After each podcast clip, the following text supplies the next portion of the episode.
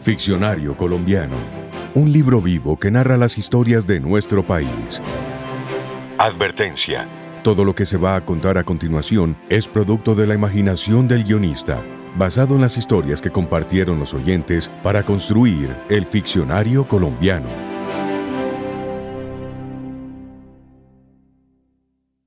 Capítulo 6. Por la ventana.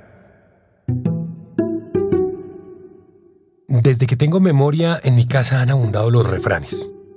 Mi mamá solía decirme que no ensillara las bestias sin tenerlas. Lo hacía para que controlara mi impaciencia e impulsividad, y aunque no siempre funcionaba esta advertencia, sí me evitó algunas veces cometer tremendos errores por seguir malas ideas. A mi papá le gustaba decirme, el que no carga un saco no llena un silo. Lo hacía cuando me veía afanado por tener que cumplir con algún compromiso. Yo no sabía qué era silo, pero entendía que me recomendaba tomarme las cosas con calma y trabajar con dedicación en una tarea a la vez. Mi abuela materna me decía, el que es buen gallo, donde quiera canta. Lo hacía para animarme cuando me veía triste, y yo me creía que era el buen gallo, y hacía mi mejor esfuerzo. Mi abuelo paterno, un hombre serio, casi nunca me hablaba me dijo un día con su voz grave, El hombre pone, Dios dispone, llega el diablo y todo lo descompone. Me lo dijo cuando dejé caer al piso su radio de onda corta y se rompió en pedazos. No tuvo que hablar más. Con eso bastó para que sintiera el regaño debajo de la piel y me durara hasta que él se murió. Así son los refranes, máximas de sabiduría, pildoritas de inteligencia que, si uno supiera tomarse a tiempo, tendría una mejor vida. Justamente eso lo aprendí conversando con don José Isidro Suescún, oriundo de La Bateca, en norte de Santander. Con él me senté a conversar una tarde en una de las tiendas que hay en el marco de la Plaza del Pueblo. Yo me tomé un tinto bien oscuro mientras lo escuchaba contar historias de cómo era el pueblo cuando él era niño. Ni ganas me daban de interrumpirlo, porque era como leer un libro de esos que hacen pasar la noche en vela. Solo después de un largo rato caí en cuenta de que tenía la grabadora a la mano y le pedí que me dejara grabarlo. Don José Isidro no le vio problema y siguió hablando. Yo dejé la grabadora encendida sobre la mesa y seguí escuchando y tomando tinto. Cuando caía la tarde, él se levantó y me dijo sonriendo. Acá lo dejo a resguardo y con su tinto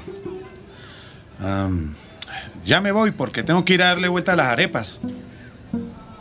Y se fue para su casa. Yo apagué la grabadora y caminé hasta el hotel donde me estaba quedando. Antes de dormir, revisé la grabación. ¿Y cuál sería mi sorpresa al darme cuenta de que no se entendía casi nada de lo que decía don José Isidro? Para la muestra un botón.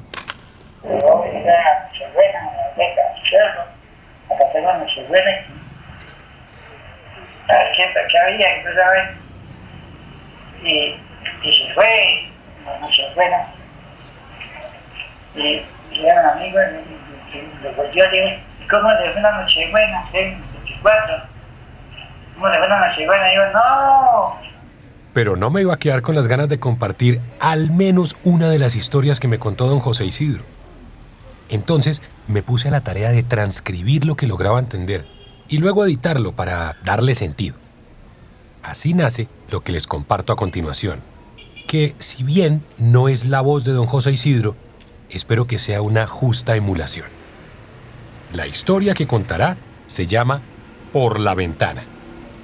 Le puso ese título pensando en un refrán que había escuchado y que decía, lo que va a entrar por la ventana ni se asoma por la puerta.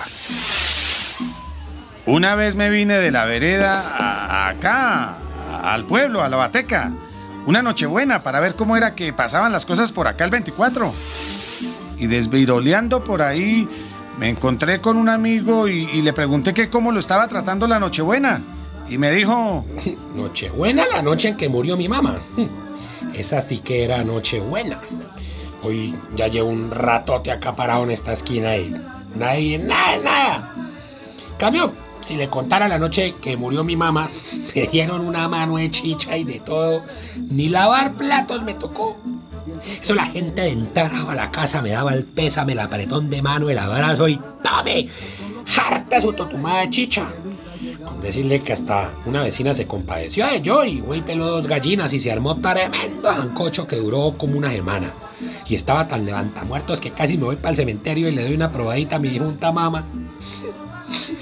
Pero ¿para qué? Si ya estaba en el más allá. Alma bendita. Con mi nona y mi tía Empera.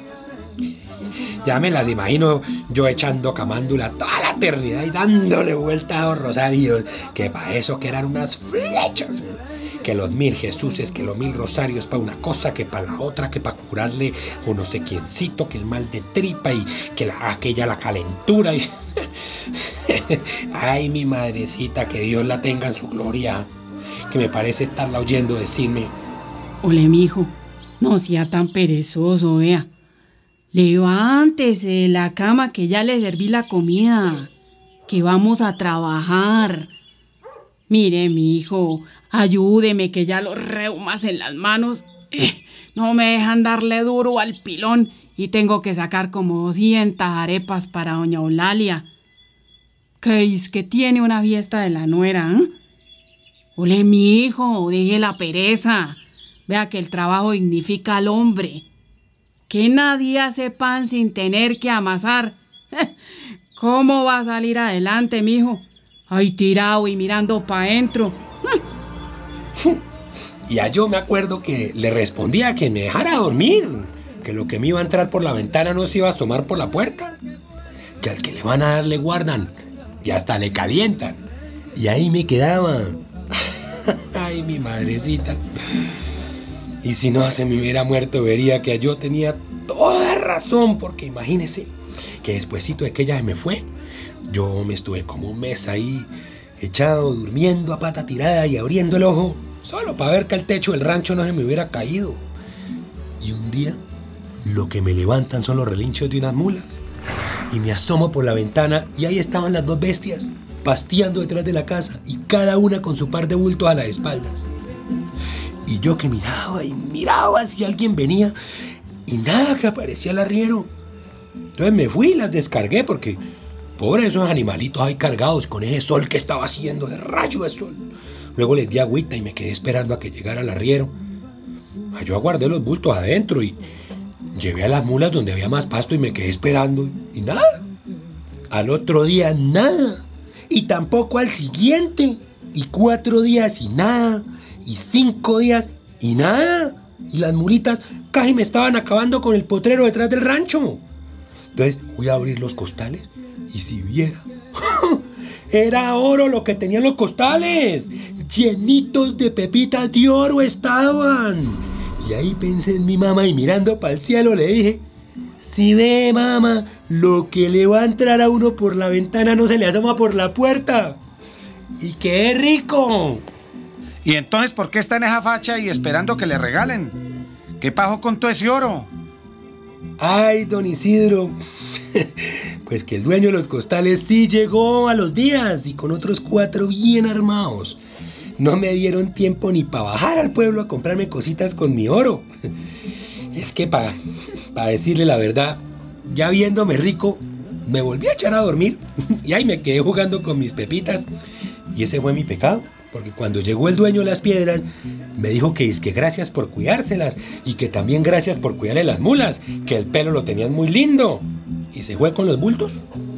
Y a yo no me quedó ni la piedrita que tenía en la mano. Y acá me ve, de perezoso a rico y de rico a perezoso. Nunca podré comprobar si la historia del perezoso millonario era cierta. Solo me queda el recuerdo de don José Isidro muriéndose de la risa mientras me contaba de ese amigo. Así son las buenas historias. Vienen con una carcajada y se instalan en la memoria.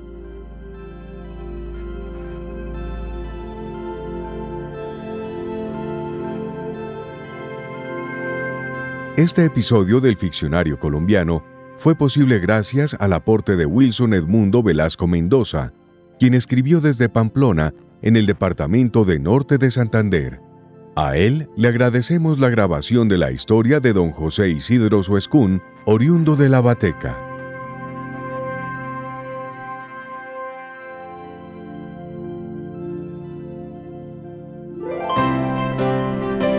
Ficcionario colombiano es un contenido especial de Eduardo Otálora Marulanda para Radio Nacional de Colombia.